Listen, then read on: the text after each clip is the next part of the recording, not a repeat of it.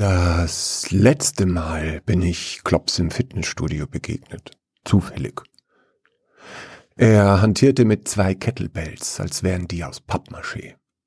Einen Zentner hätte er schon runter, meinte er. Jetzt sei er bei 120 Kilo, aber das wäre noch nicht sein Wohlfühlgewicht. Gut sah er aus.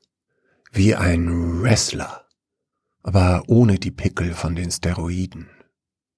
Er hatte keine Zeit, mit mir einen Happen zu essen, und er war immer noch kein großer Redner. War auch ein dummer Vorschlag. Wahrscheinlich folgte er einer rigiden Diät. Am nächsten Tag verließ ich München wieder Richtung Berlin. Ich sah ihn nie mehr wieder. Das erste Mal bin ich ihm auf einer Party an der Isar begegnet. Wir waren in der 11c am Pestalozzi. Ich war in diesem Jahr erst auf die Schule gekommen. Es wurde gegrillt, viel Bier getrunken und immer wieder kam ein neuer Joint vorbei. Klops hieß eigentlich Klaus, aber weil er so dick war, äh, Spitznamen sind grausam. Er saß alleine, ganz vorne, beinahe im Wasser, und ich setzte mich ungefragt zu ihm. Und? Alles senkrecht? fragte ich. Er drehte sich zu mir und musterte mich, als würde er mich mit den Fahndungsfotos der RAF vergleichen, die überall aushingen. Geht schon, antwortete er schließlich. Danach sprachen wir kein weiteres Wort. Ich blieb einfach neben ihm sitzen. Es mag Stunden gedauert haben, der Fluss hypnotisierte mich, das war vielleicht dem Kiffen geschuldet. Danach waren wir Freunde. Als er acht Jahre alt war, trennten sich seine Eltern, nachdem sie sich die letzten Jahre ihrer Ehe nur angeschrien hatten.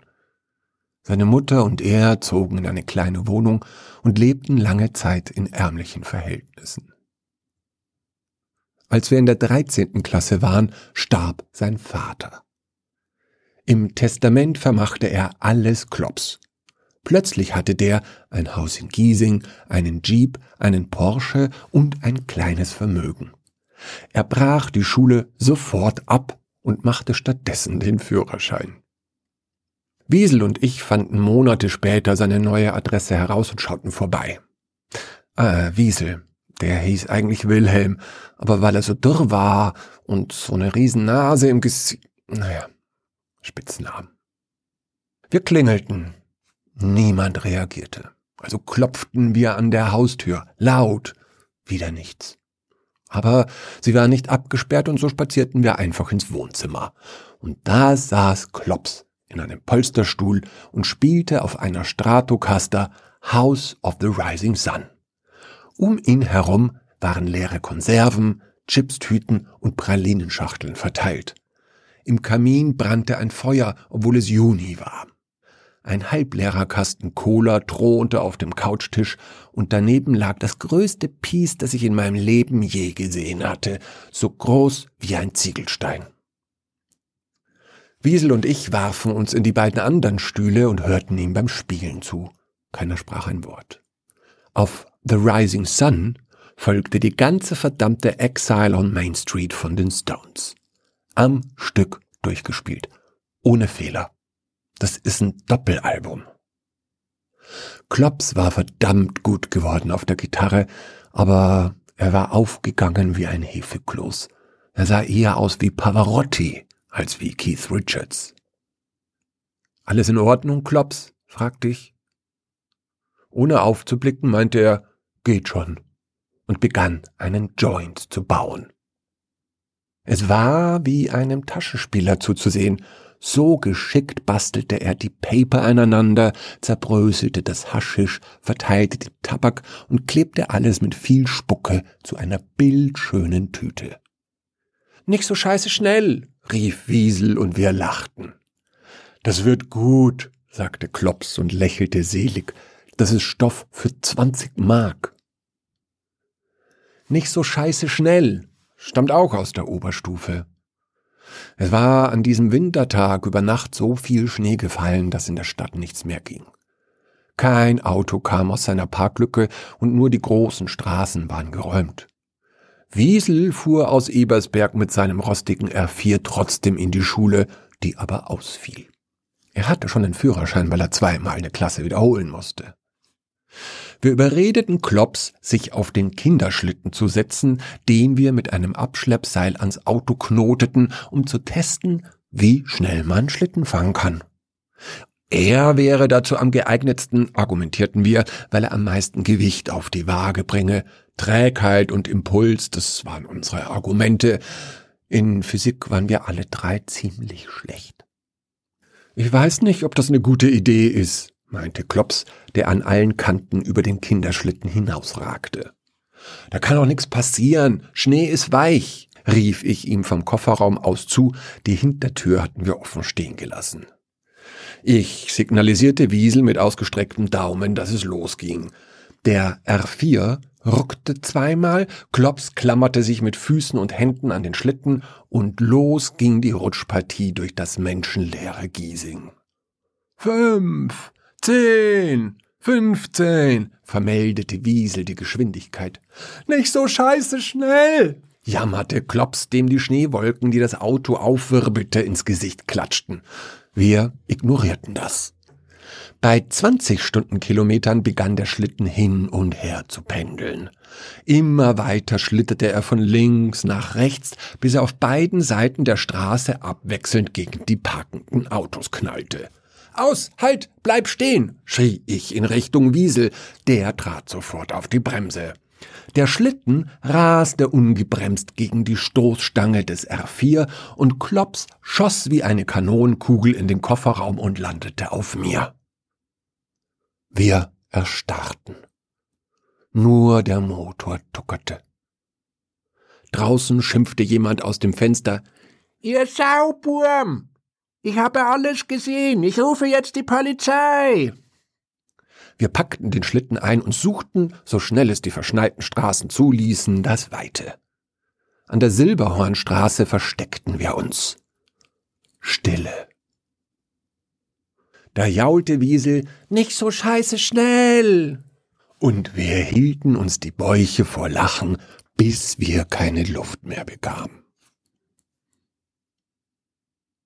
Klopps Haus wurde unser Treffpunkt. Wiesel begann Germanistik zu studieren und ich Soziologie, die beiden Fächer für ewige Studenten. Klops arbeitete im Supermarkt, obwohl er das Geld nicht brauchte. Am liebsten räume er Regale ein, meinte er, aber seine Chefin setze ihn gegen seinen Willen immer an die Kasse. Da gibt es Leute, die dich gar nicht sehen, als wärst du nur eine Maschine, erzählte er. Zwei Minuten Pause. Dann sind da die Motzer, die jeden Posten auf der Quittung kontrollieren und immer einen Grund finden, dich anzupöbeln. Zwei Minuten Pause. Und die Freundlichen, die immer ein Gespräch beginnen und immer die gleichen Witze machen. Pause. Die mag ich am wenigsten. Jetzt wurde die Pause so lange, dass ich schon das Thema wechseln wollte, da schob Klops hinterher, ich will nicht mit denen reden, ich kenn die ja alle nicht. Meine Lieblingserinnerung an Klops stammt aus dem Sommer nach dem Schlittenwinter. Wir lagen zu dritt völlig bekifft in seinem Garten und starrten in die Sterne. Hey, Moment mal, das erinnert mich an irgendwas, lallte Wiesel und ich begann zu kichern. Die Sterne erinnerten ihn an etwas. Das war einfach zu lustig. Klar, an die Ewigkeit, sagte Klops sachlich. Hä? Wie meinst du das? fragte ich. Na ja, jeder Punkt, den wir sehen, ist eine Sonne, klar? Genau wie unsere Sonne. Aber die sind ewig weit weg. Wir können Sterne sehen, die 50 Millionen Lichtjahre weit weg sind. Weißt du, wie weit weg das ist? Beinahe ewig. Das Licht, das wir sehen können, ist also 50 Millionen Jahre lang zu deiner Netzhaut unterwegs gewesen. Es kann gut sein, dass die Sonne gar nicht mehr da ist.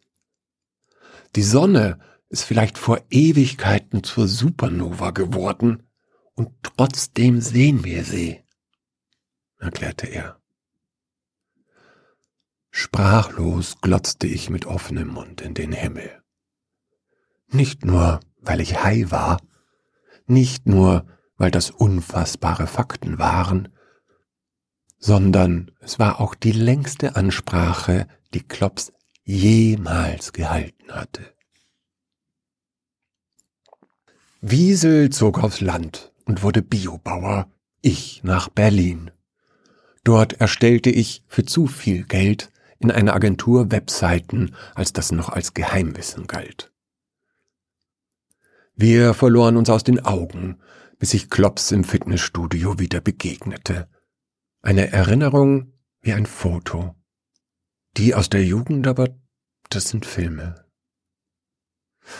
Zum Abschied winkten wir uns zu, als würden wir uns am nächsten Tag wiedersehen. Aber in dieser Nacht starb er an Herzversagen. Im Alter von 41 Jahren. Wir waren gleich alt. Klar. Als Alleinerben hatte er mich, ausgerechnet mich, in seinem Testament bedacht. Und so bekam ich kurz Einblick in seine Finanzen. Durch Aktienhandel hatte er das kleine Vermögen zu einem großen gemacht. Doch ich, ich sah keinen Pfennig. Seine Verwandtschaft klagte sich durch die Instanzen, bis ich letztlich nur die Stratocaster erbte. Ist eine tolle Gitarre, wenn man einen Akkord anschlägt und die Saiten loslässt, dann schwingt er lange nach. Wenn man genau hinhört, wiederholt sich der Akkord immer wieder, immer leiser, als ob sich die Saiten gegenseitig mit Musik ansteckten. Vielleicht hören sie nie auf zu schwingen. Vielleicht reichen die Schallwellen bis ins Weltall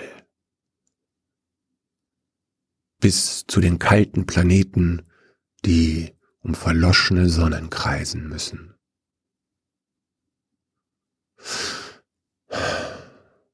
Ich vermiss dich, Klaus.